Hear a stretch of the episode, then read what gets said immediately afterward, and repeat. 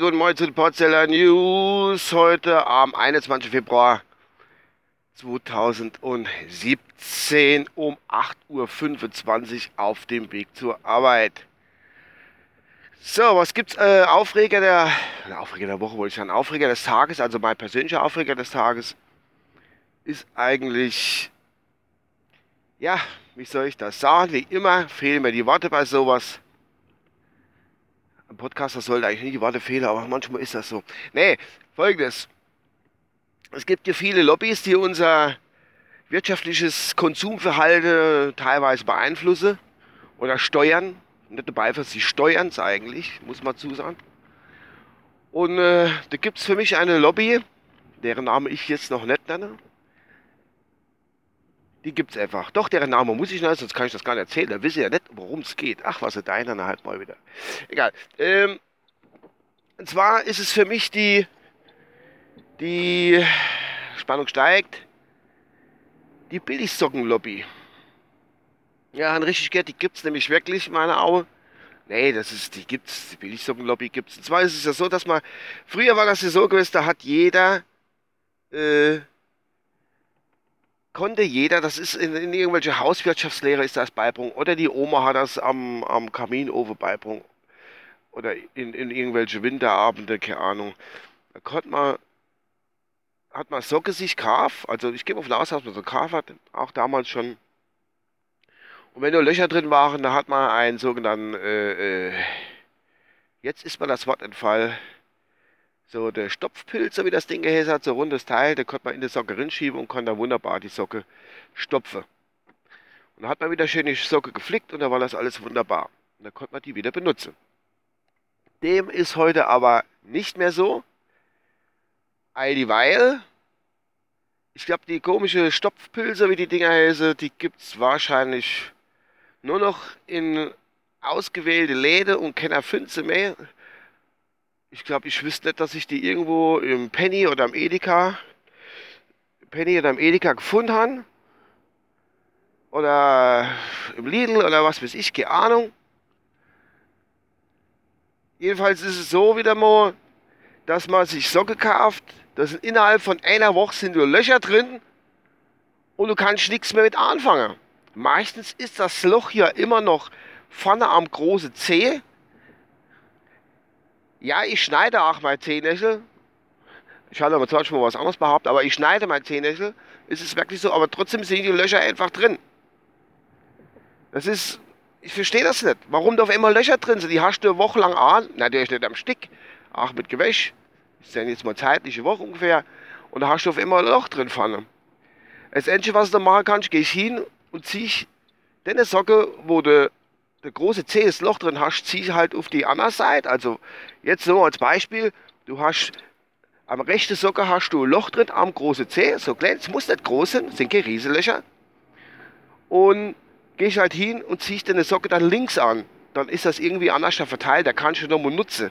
Aber du, du hast doch gar nicht mit Beibruch geredet, irgendwie so hinzugehen und machst da, äh, äh, dass du deine stoppst. Das macht doch halt kein Mensch mehr.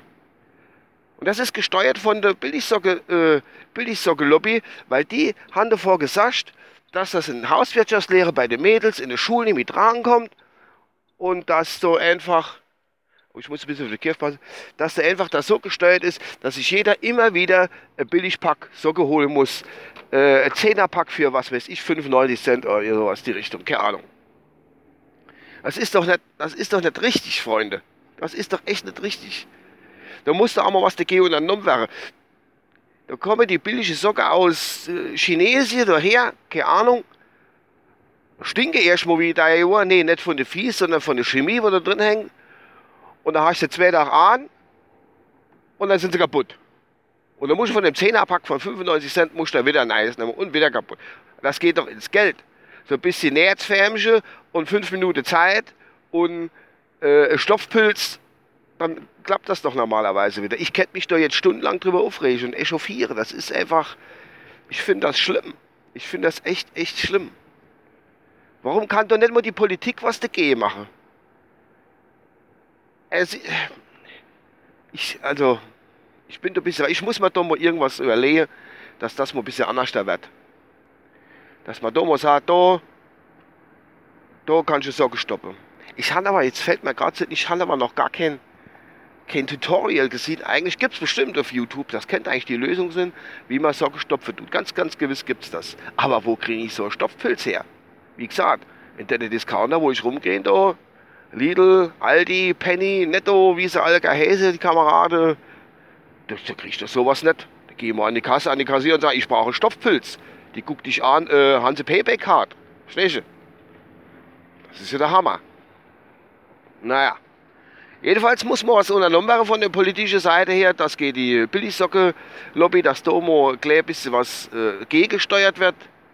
Dass da ein bisschen mehr Stopfpilze auf den Markt kommen und äh, Socke, Socke Stopf-Tutorials von Video, dass die da jetzt mal verbreitet werden und auch im Kinderkanal, dass die Kinder mal, das, da muss man ja anfangen. Bei mir ist ja Hopp und Malz verloren. Ich breche mir die Finger beim Sockelstoppen.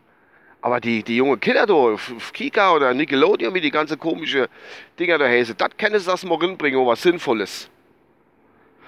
Dass die Kinder wissen, ach, man muss sich nicht jedes Mal 20er Pack für 80 Cent kaufen und man kann auch ein Netzfärmchen nehmen und kann das lernen und wieder stoppen. So, das wollte ich jetzt einfach mal loswerden, weil es einfach mich ankotzt, auf Deutsch gesagt, dass das so gehandhabt wird. Und ich bin jetzt auf meiner Arbeit. Ich werde mir da heute über Tag weiterhin Gedanken machen.